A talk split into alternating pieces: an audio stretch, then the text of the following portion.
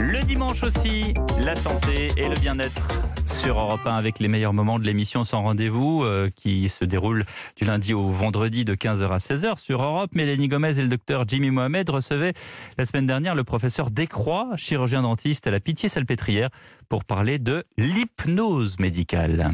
Euh, professeur, vous disiez, on est revenu depuis quelques années à l'hypnose médicale, euh, notamment au sein de l'hôpital. Pourquoi ça veut dire qu'il y a, je sais pas, 50 ans, 60 ans, 100 ans peut-être, on l'utilisait déjà? Ah Oui, c'est exactement ça. C'est-à-dire que l'hypnose, on l'a oublié, mais c'est une méthode qui a été euh, énormément développée en France avec deux grandes écoles. Une école de la Salpêtrière avec le neurologue Charcot et puis une école de Nancy avec Bernheim, avec Liebo. Donc l'hypnose à la fin du 19e siècle en France est très importante. On l'oublie un petit peu au début du 20e siècle et puis elle revient euh, des États-Unis d'Amérique euh, au début des, années 1980, là où va être créé l'Institut français d'hypnose. Donc vous êtes chirurgien dentiste et du coup l'hypnose, ça peut vraiment aider ceux qui ont peur de la roulette, justement. C'est un vrai les gens n'aiment pas beaucoup les dentistes, ils ont tort parce que ce sont des gens formidables. c'est sûr qu'ils sont formidables. Euh, et effectivement, l'hypnose dans un cabinet dentaire, pratiquée par le chirurgien dentiste ou par son assistante d'ailleurs, va aider dans deux indications euh, principales, euh, comme une sorte d'anxiolytique, où le chirurgien dentiste va proposer une séance d'hypnose pour diminuer l'anxiété du patient.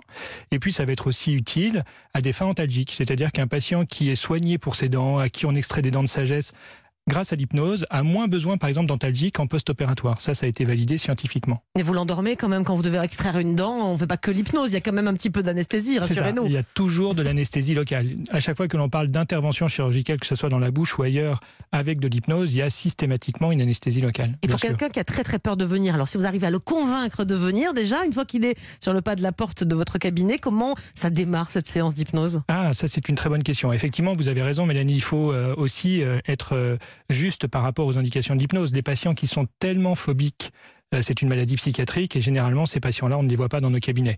Euh, donc il faut avoir un niveau d'anxiété qui soit quand même compatible avec des soins sous anesthésie locale.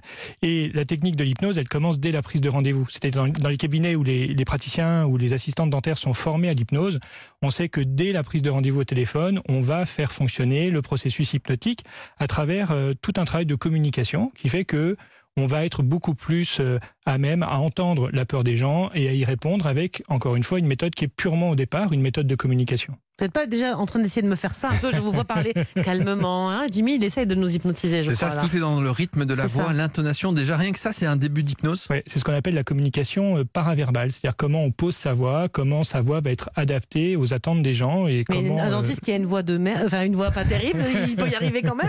Mais c'est pour ça que c'est long de se former à l'hypnose parce que euh, toute une partie de la formation va se jouer sur la façon de se comporter avec les gens, la façon de parler, comment poser sa voix, comment trouver sa voix de praticien d'hypnose. Oui, bien sûr. Sans rendez-vous, c'est du lundi au vendredi sur Europe 1 à 15h avec Jimmy Mohamed et Mélanie Gomez.